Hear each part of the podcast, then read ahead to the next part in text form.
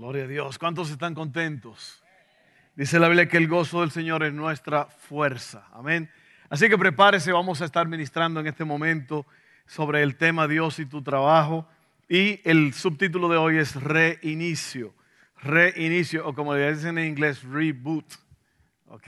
Reinicio. Vamos a orar. Padre, otra vez, otra vez, otra vez venimos ante ti porque necesitamos que nos hables, que nos ayudes en este mensaje a, oír y hablar tu palabra. Gracias porque es en tu nombre que hacemos todo esto. Danos la visión, danos los recursos que necesitamos para vivir al máximo. Todo esto lo pedimos en el nombre poderoso de Jesús. Amén. Amén. Quiero recordarles que un mensaje de 30 minutos o de 20 minutos eh, es algo que podemos oír, pero si, si usted no se encarga del resto, que es vivir este mensaje el resto de la semana, de nada sirve. Para nosotros es un honor, un placer entregarles cada semana una copia de este mensaje y va a estar allá afuera listo para ustedes, como todas las semanas yo lo hago, porque porque a mí me interesa que usted se grabe estas palabras, pero no que también tanto que se la grabe, sino que usted la viva y la practique. Ahora, le voy a decir algo muy importante. Yo creo que en estos 30 minutos está el potencial para cambiar tu vida por el resto de tu existencia en esta tierra. Yo lo creo así. Yo creo que un mensaje de estos puede transformar tu vida totalmente y restaurar tu casa, restaurar tu vida, restaurar tus finanzas, restaurar todo. Un mensaje. ¿Sabe por qué? Porque estos mensajes vienen de la palabra de Dios y la palabra de Dios es viva y eficaz. Y si usted oye estas palabras, Cristo dijo, si usted hace lo que dice esto, eh, usted va a tener éxito en todo lo que haga. Para muchos cristianos eso de éxito se le hace como raro. Éxito es que usted la hizo, que le fue bien. Es lo que la Biblia dice. Para que te vaya bien, pon por obra todas estas cosas y te va a ir bien. ¿Sabe qué? En realidad no es tan difícil. No es tan difícil tener una vida extraordinaria. La cosa es que usted y yo tenemos que hacer un compromiso con Dios, ponerlo a Él primero. Le voy a decir lo que no va a pasar para ti. No vas a, no vas a sobrevivir, no vas a lograr cosas grandes si tú eres un cristiano que tiene a Dios en segundo lugar. No vas, no vas para ningún lado. Si tú no eres un creyente que está comprometido con la casa de Dios, tú vienes a la iglesia de vez en cuando, cuando tú tienes ganas, porque esa es otra cosa. Muchos cristianos viven por ánimo. Ay, yo no tengo ánimo hoy. Pues mire, el caminar cristiano no es por ánimo, es por decisión, es por convicción, es porque usted tiene conocimiento de lo que tiene que hacer y lo hace. Todo esfuerzo tiene su recompensa. Así que usted, si usted tiene a Dios por segundo, si usted es un cristiano que, que usted no, no, no le echa ganas al asunto, usted no la va a hacer. El mundo le va a ganar. Las cosas de este mundo lo van a atraer más que las cosas de Dios. Si usted no está pasando tiempo con Dios como cristiano, orando, leyendo su palabra, adorando, usted no va a llegar lejos. Usted va a ser un cristiano mediocre. Mediocre quiere decir a medias. Esa es la realidad. Ahora, esto es una factoría de campeones aquí. Esto es una factoría de campeones. Aquí, aquí, mire, y se lo voy a decir por qué, porque mi familia, en primer lugar, lo que yo tengo que mostrar es mi familia, mi casa. La Biblia dice que un ministro, un obispo, un pastor que no tiene su casa en orden, no tiene ningún derecho a predicar este evangelio. Si mi casa no está en orden, mi, familia, mi casa, mi actitud, los resultados de mi vida son mi carta de trabajo. Yo soy lo que soy aquí enfrente de ustedes. Alguien dijo que un hombre es lo que es cuando nadie lo está viendo. Entonces, yo tengo esa autoridad para hablar así, yo tengo esa autoridad para decirle, no soy perfecto, todavía hay cosas con las cuales yo estoy tratando y lidiando, pero lo que sí le puedo decir es que lo que se predica aquí, yo lo creo y es efectivo, tiene poder para cambiarte y transformarte ahora mismo. Amén. Déselo, si se lo va a dar a Dios, déselo a Dios. En realidad, yo no merezco ningún aplauso, eso es para Dios. Si usted hace esto, le va a ir bien. Nada más que mire, la Biblia dice en Hebreos, el apóstol, el que escribió Hebreos, se cree que fue Pablo, pero no hay exactamente eh, eh, no hay una, no dice exactamente quién fue que lo escribió por el estilo y todo se cree que fue Pablo. Pero él dice allí, y sabe que se me olvidó lo que iba a decir de eso. Sí, no hebreos, pero se me olvidó lo que iba a decir. Así que ahorita, cuando menos piense, me va, boom, me va a venir como un, como un chancletazo eso que daba mi mamá. ¿A cuánto lo chancletearon cuando eran jovencitos?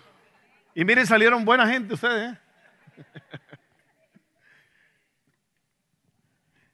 oh, lo que dice es que a ustedes, él, está hablando a la gente, ¿no?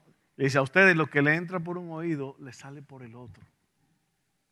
¿Cuántos de ustedes son testigos de eso? Porque oímos una cosa y nos vamos como si nada. Ay, qué bien, me gustó mucho el mensaje. Y volvemos a lo mismo. Pero lo que Dios quiere es transformarte, cambiarte.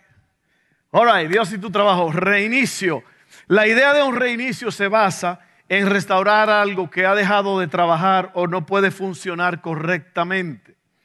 Esta frase se ha hecho popular en estos últimos años con las tabletas, los teléfonos, las computadoras, las televisiones, todos estos eh, efectos eh, eh, aparatos eléctricos, eh, de tecnología, como estos aparatos tienen un proceso, tienen un programa escrito dentro de ellos, si usted no lo sabía, cada uno de estos aparatos electrónicos tienen un código, un programa que cuando usted lo enciende, una cosa está en cadena, una, una señal le da otra señal y es una programación. Y con el tiempo, con un virus, con, una, con cualquier cosa, pueden eh, descontrolarse y empezar a actuar erráticamente. Erráticamente quiere decir que no están bien. Y se necesita reiniciarse. Los expertos dicen que usted debe de apagar el aparato por unos 40 segundos, por lo menos, dejar que todo se vuelva a la normalidad y todo se vuelva a reiniciar. Así que si su teléfono, si su tableta, le está dando problemas, apáguela, eh, reiníciela, pero apáguela por lo menos por 30 o, perdón, 40 segundos. ¿ok? Eh, eso no le va a salir, no le va a costar nada esa información. En el reinicio, el sistema operativo comienza de nuevo. En nuestro diario vivir, muchas veces necesitamos un reinicio, comenzar de nuevo. Algo que se puede comparar con esto es el cuerpo humano. Este, este cuerpo básicamente se reinicia durante el sueño y el descanso. Por eso el título de hoy es Dios y tu trabajo, básicamente descanso. Un reinicio es algo para que tú estés otra vez preparado para funcionar correctamente. Eh, contrario a una máquina electrónica o mecánica, los seres humanos estamos compuestos de carne y hueso, intelecto, voluntad y emociones. Entonces tú y yo necesitamos un reinicio de vez en cuando. Necesitamos un reboot. Necesitamos que las cosas se apaguen, se calmen y se vuelvan a reiniciar. ¿Cómo se hace eso? A través de una pausa, a través de un descanso. Vamos a ver esto, esto está extraordinario, te lo estoy diciendo, esto te puede cambiar la vida no que te puede cambiar, eh, depende de ti. Si, fuera de aquí para allá, yo te lo digo de esta forma, esto te va a cambiar tu vida. Esto va a cambiar tu vida. ¿Cómo podemos tener un reinicio fresco cuando la vida se ha hecho difícil? Y parece ser que no estamos funcionando bien y que no hay alegría o satisfacción en lo que hacemos. ¿Cuáles son las causas del agotamiento físico o espiritual? A lo mejor tú te sientes así en esta tarde. A lo mejor tú te sientes fatigado espiritualmente, eh, físicamente, y necesitas un reinicio. Yo te voy a decir cómo hacerlo. Algunas causas de estas cosas, de, de la fatiga, el acotamiento físico o espiritual. Te voy a decir algunas causas y te voy a explicar alguna de ellas para que puedas entender bien esto. Porque yo creo que una persona con conocimiento es una persona que tiene mucho poder, pero el conocimiento sin acción no sirve. Por eso yo no quiero que tú vengas a este lugar y pases una hora, hora y media y que tú salgas contento, pero vuelvas a lo mismo. El asunto es poner por obra esto. ¿Ok? Entonces, algunas cosas que causan fatiga, que causan agotamiento espiritual o físico, son estas. Mucho trabajo y poco descanso. Mucho trabajo y poco descanso. A lo mejor para algunos de ustedes esto no significa mucho, pero para algunos de ustedes, usted la está pensando ahora mismo. A lo mejor hay algunas esposas que están así.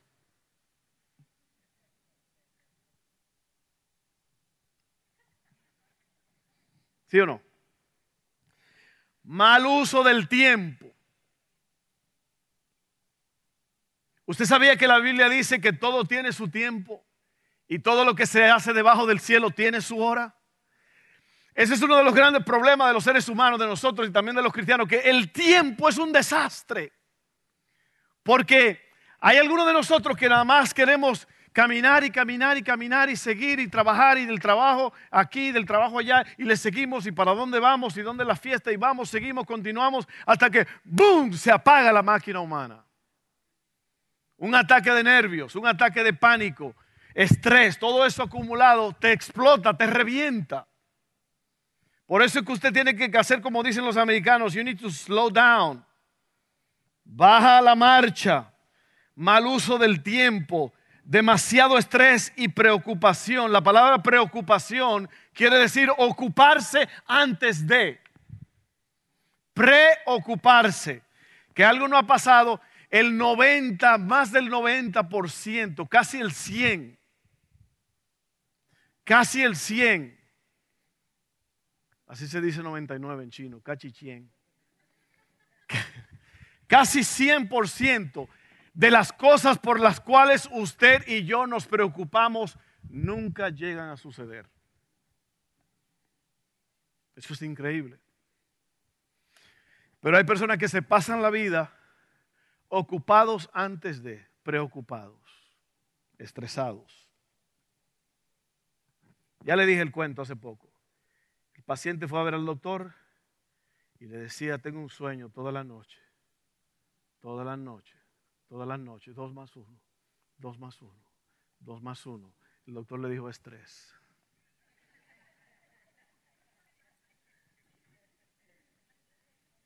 Demasiado estrés y preocupación. Una enfermedad prolongada. Usted sabe que una enfermedad prolongada puede sacarte el alma, puede sacarte el vigor, el jugo. Yo conozco gente, personas que tuvieron una caída o le pasó algo y duraron mucho tiempo en recuperarse y están agotados agotados, cansados, eh, falta de planear o planes que no salieron bien. Yo, yo siempre he dicho que un hombre sin un plan es un hombre que va a fracasar.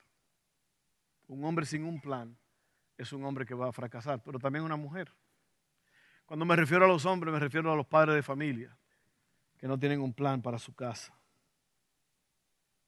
¿Seguimos con esto? Oramos ya y dejamos esto.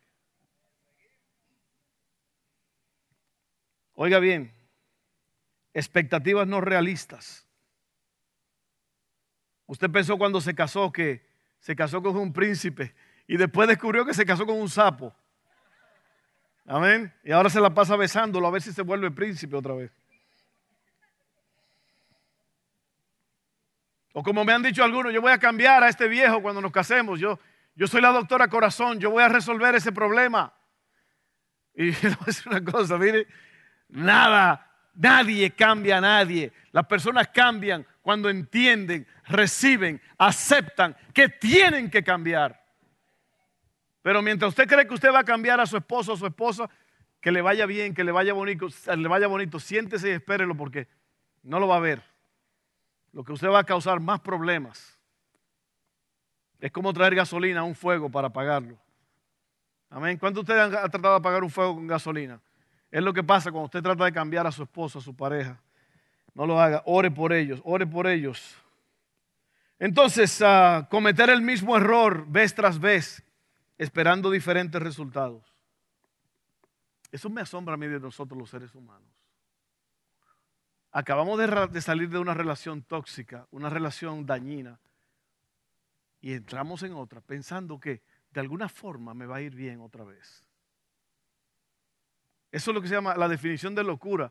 hacer lo mismo vez tras vez esperando diferentes resultados. ¿Y sabe qué? El asunto no es hacer las cosas diferentes, el asunto es que usted tiene que ser diferente, usted tiene que cambiar desde adentro hacia afuera.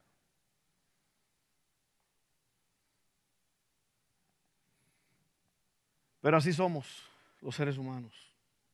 Relaciones erráticas o dañadas, lo mismo. Acabas de salir de una locura, de una relación tóxica, y de alguna forma tú crees que mágicamente te va a ir bien otra vez. Si no aprendiste de lo que acabas de pasar, ¿cómo vas a pensar que te va a ir bien otra vez? Necesitas una transformación, necesitas meterte con Dios, necesitas cambiar, necesitas cambiar tu forma de pensar para cambiar tu forma de vivir. ¿Sí o no?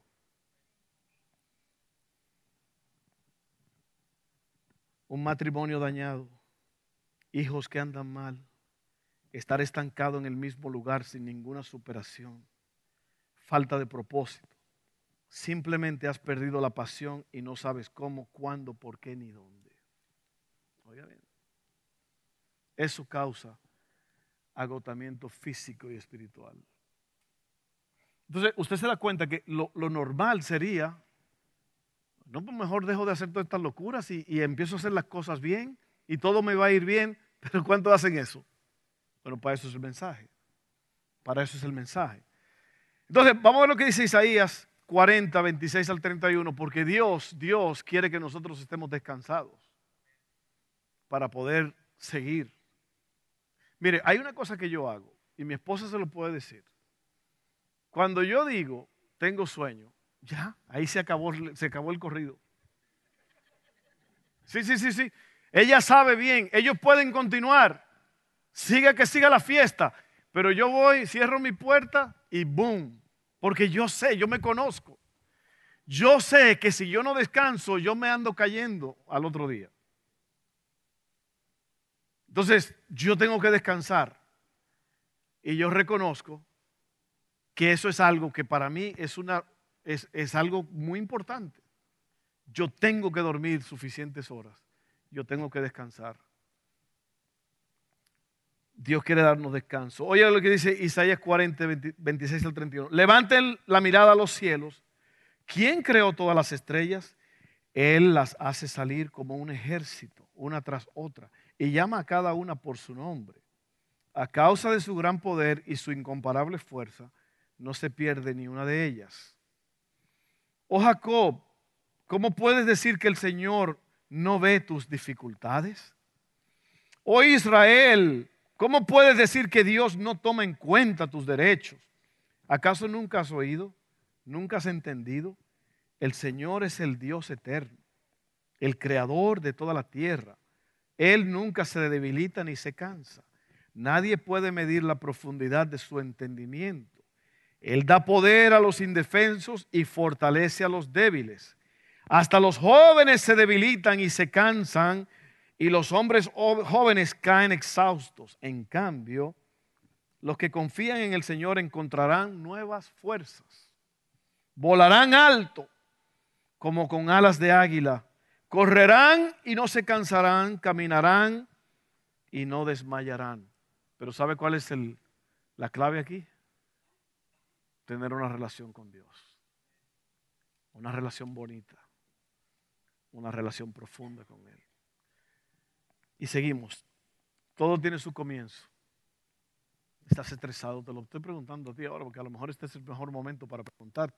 Estás exhausto, estás estresado, estás agotado físicamente o espiritualmente. Bueno, oye bien, ¿cómo comenzó todo? ¿Cómo comenzó todo? Casi todo el mundo lo ha hecho, pero no, no todo el mundo analiza el dolor y busca el porqué tras las decisiones que están causando problemas, conflictos y luchas emocionales. Sanamos nuestra vida cuando comenzamos a buscar la verdad acerca de por qué hacemos lo que hacemos y por qué sentimos lo que sentimos. Se lo vuelvo a decir otra vez, es, no es tan complicado. El problema es que tenemos que analizar, tenemos que buscar, tenemos que descifrar el código, tenemos que saber cómo es que la caja fuerte abre, tenemos que seguir girando el dial Mire lo que dice Lamentaciones. Qué nombre para un libro de la Biblia, Lamentaciones. Ay Dios, ¿por qué? Lamentaciones 3:40 al 42 dice así. En cambio, probemos y examinemos nuestros caminos y volvamos al Señor, levantemos nuestro corazón y nuestras manos al Dios del cielo y digamos, hemos pecado y nos hemos revelado y no nos has perdonado. ¿Usted, ve, la, conexión allí? La conexión es lo... Isaías, acabamos de leer, que si tú estás conectado a Dios, tú vas a correr, pero no te vas a cansar. Dios te va a dar nuevas fuerzas, va a renovar tus fuerzas. Pero aquí dice, si tú no reconoces el problema, si tú no sabes qué es lo que te está pasando, si tú no estás eh, eh, reconociendo todo esto, lo que tú vas a hacer entonces es, vas a seguir. Puedes decir, yo he pecado y me he revelado y por eso estoy recibiendo lo que estoy recibiendo. Pero dice aquí, probemos y examinemos nuestros caminos y volvamos al Señor. Salmista David dijo en el Salmo 139, dijo, sondea mi corazón y mis pensamientos y enséñame, examíname y ve si voy por camino equivocado. ¿Sí o no? El único que te puede examinar es Dios. Al final lo vamos a ver aquí. Pero si tú sigues, si tú sigues eh, justificando tu vida, es que yo soy así, es que yo soy asado, es que papá era así, abuelo era así, yo así soy y nadie me va a cambiar. Ah, caray, qué terrible es eso. Aquí no dice eso, aquí dice que examine bien, reconozca que tienes un problema y deja que Dios te resuelva el asunto. ¿Ok? El descanso se basa en poner tu confianza en Dios. Yo no sé si usted se está dando cuenta de lo que estamos diciendo aquí. Lo que está pasando es que una desconexión de Dios es lo que causa una vida fuera de, de descanso, una vida sin rumbo, sin dirección. Y lo vas a entender completamente ahora. El descanso se basa en poner tu confianza en Dios. Número uno, el Señor es mi fuerza y mi ayuda. El Señor es mi fuerza y mi ayuda. Aquí está la esperanza del ser humano. Dios es el que sostiene el universo con su poder. Tiene que buscar a Dios y establecer una relación con Él. El Salmo 121, 1 al 8 dice, a las montañas levanto mis ojos. ¿De dónde ha de venir mi ayuda? Mi ayuda proviene del Señor creador del cielo y de la tierra. No permitirá que tu pie resbale, jamás duerme el que te cuida, jamás duerme ni se adormece el que cuida a Israel, de Israel. El Señor es quien te cuida, el Señor es tu sombra protectora. De día el sol no te hará daño, ni la luna de noche. El Señor te protegerá de todo mal, protegerá tu vida. El Señor te cuidará en el hogar y en el camino desde ahora y para siempre. Eso se llama confianza. Eso se llama estar tranquilo. Número dos, el Señor es mi guía. Salmo 27, 11 al 14 dice, Señor, muéstrame tu camino, guíame por el buen camino a causa de mis enemigos. No me entregues a su voluntad, pues se han levantado contra mí testigos falsos y violentos. Pero yo estoy convencido de que, llegará de que llegaré a ver la bondad del Señor a lo largo de esta vida. Ten confianza en el Señor, ten valor no te desanimes. Sí, ten confianza en el Señor. ¿Se da cuenta? Vuelvo a repetirte otra vez. Toda una vida que no está descansando es una vida que no que ha fallado en algo. Una vida que no que no está pensando en el descanso, porque por ejemplo, lo que acabamos de leer aquí, ¿qué me dice? Que mi Dios me cuida, mi Dios me protege, mi Dios es mi médico, mi Dios es mi amigo, mi consejero, mi todo. Entonces, si Dios es todo eso, yo tengo que hacer lo que tengo que hacer en esta vida, pero no no hacerlo exageradamente, porque es en la exageración. Todas las exageraciones, todos los extremos te llevan a algo malo. ¿Sí o no? Los extremos te llevan a, cosas locas. Entonces, si yo, si yo, ¿sabes por qué yo puedo dormir ocho horas? Si puedo nueve, porque soy un aragán. No, ¿Usted sabe por qué yo puedo hacer eso? Porque yo estoy confiado en que Dios me va a ayudar, que Dios va a suplir.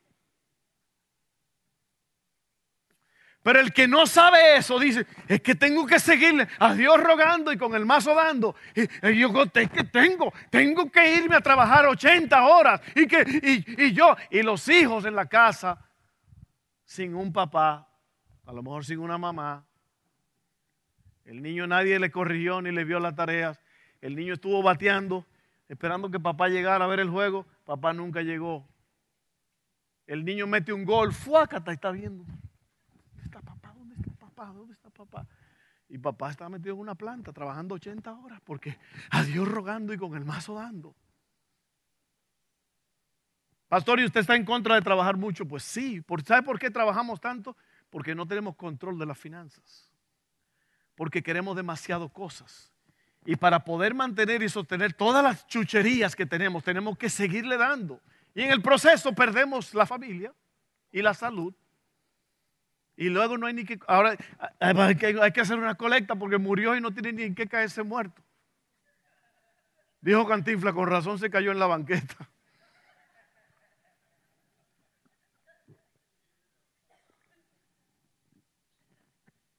Yo no estoy exagerando, es la verdad. La gente está demasiado estresada. Mire, nada más Baton Rouge, Luisiana, véase la muerte, los suicidios, los asesinatos que están pasando en esta ciudad y es una de las mejores en, la nación. Porque la gente está estresada. La gente está loca porque vive persiguiendo el viento, dice Eclesiastés.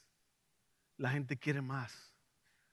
Yo quiero una troca perrona con rines como lo de este. Bueno, pues mire, cómprese una, una troca gatita porque perrona no. Vamos a empezar de gatito, ¿no? Porque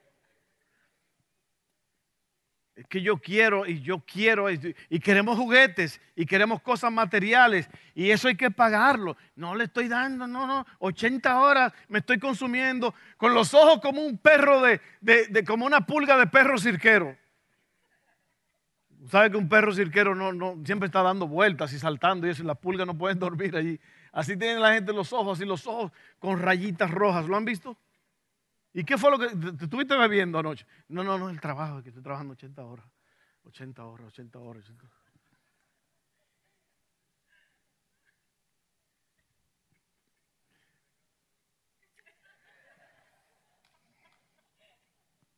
No, no, es que es la verdad. Es la verdad.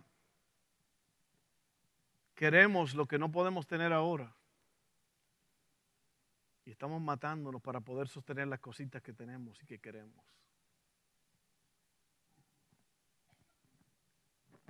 Y por último, número tres, renuévate cada día.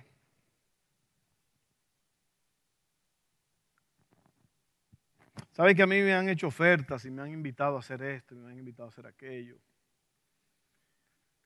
Y yo siempre he dicho que es mejor estar como estoy, como estamos. Mis hijos están bien, están tranquilos. Mi casa está en orden. ¿Para qué yo quiero meterme en algo que después no voy a poder salirme? ¿Para qué yo quiero cosas que Dios no me ha invitado a darme?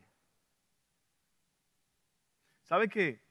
El apóstol Pablo dijo algo muy poderoso y es que él dijo que mientras tengamos sustento y comida, que estemos contentos con eso.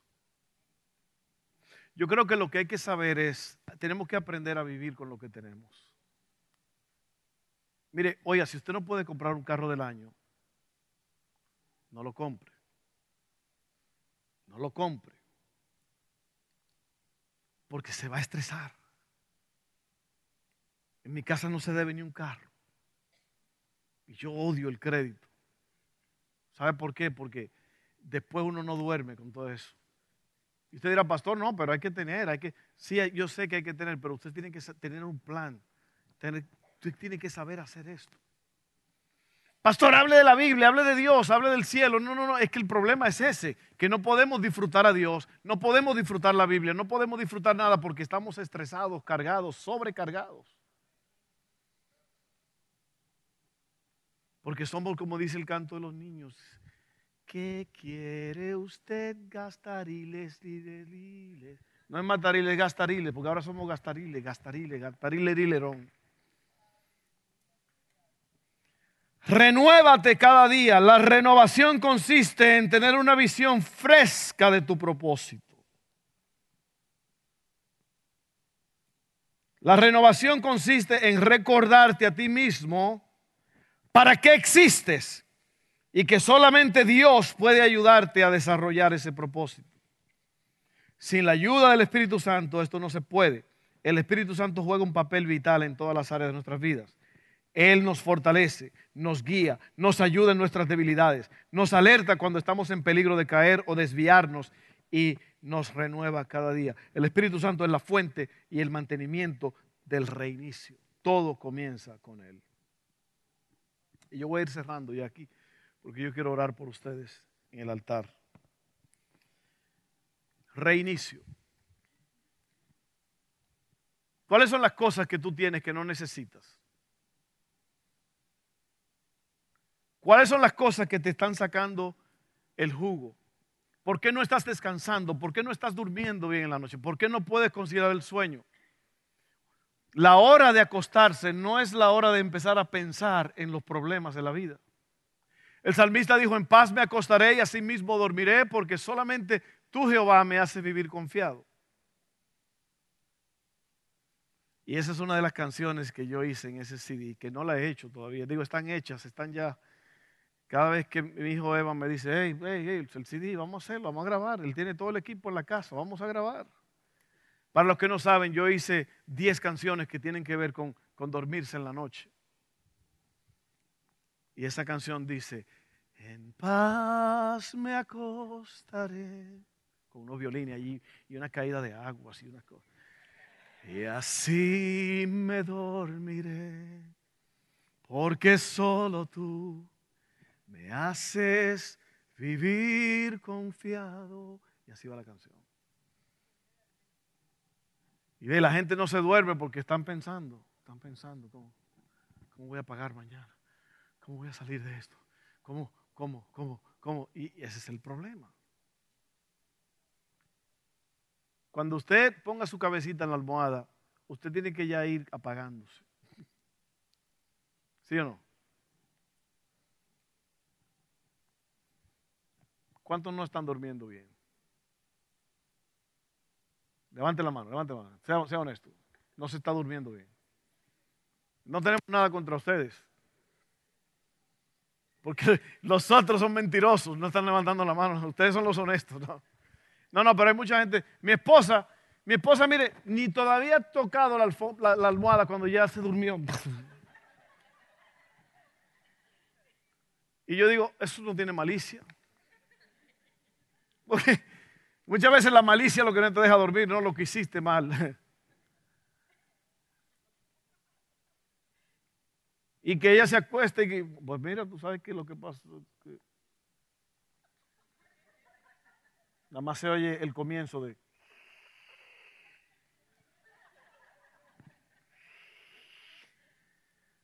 Ok. Para ser continuada mañana la conversación. Oiga bien, la conclusión. Se nos ordena que descansemos. ¿Usted lo sabía eso? Uno de los diez mandamientos, ¿sabía eso? ¿Sí o no? Hay un día para descansar, ¿se acuerdan? Que dice el Señor hizo el cielo y la tierra y descansó. Mucha gente quiere hacer del día un Dios. Oiga, eh, no es el día, el sabbat, el sábado, no quiere decir sábado, el sábado, el día que viene después del viernes y antes del domingo. Un sabbat es un descanso. Usted tiene que descansar. Entonces usted tiene que, yo, yo, espero que yo haya hecho un buen trabajo haciendo esto, porque Dios nos ayuda y todo, pero yo tengo que hacer un buen trabajo explicando esto. Probablemente usted no está bien porque usted tiene demasiadas cosas amarradas a su vida. Usted, está, usted ha visto los carros cuando la gente se casan que llevan latas y cosas arrastrándola atrás. Bueno, así están muchos, pero no es latas, están arrastrando lavadoras y secadoras, carros, terneveras, cosas más pesadas. Se nos ordena que descansemos, que disminuyamos la velocidad, que enfoquemos nuestra atención más allá de lo que estamos logrando con todo nuestro trabajo Desconéctate del trabajo para poder volver a conectarte con el Señor. Y aquí viene la ley de la hamaca. ¿Cuántos tienen una hamaca en su casa o se han acostado en una? ¿Usted sabe cuál es la ley de la hamaca? ¿Usted sabe cuál es el propósito de la hamaca? Que cuando usted se acuesta en la hamaca, usted está mirando hacia arriba. Descanso. Te obliga a mirar hacia arriba. De eso se trata el descanso. Relajarnos y poner los ojos en Jesús. No se trata de tomar un descanso o ir de viaje necesariamente. ¿Por qué? Porque no puedes descansar realmente sin poner tu corazón en el Señor no importa cuántos días de vacaciones tomes, tenemos que hacer cosas que nos den vida. ¿Cuáles son las cosas que te refrescan y te ayudan a reenfocarte? Si no haces del descanso una prioridad, te vas a hacer un esclavo. Esa no es la voluntad de Dios para ti. Esta es la voluntad de Dios para ti, sentarte con Él en reposo en su presencia.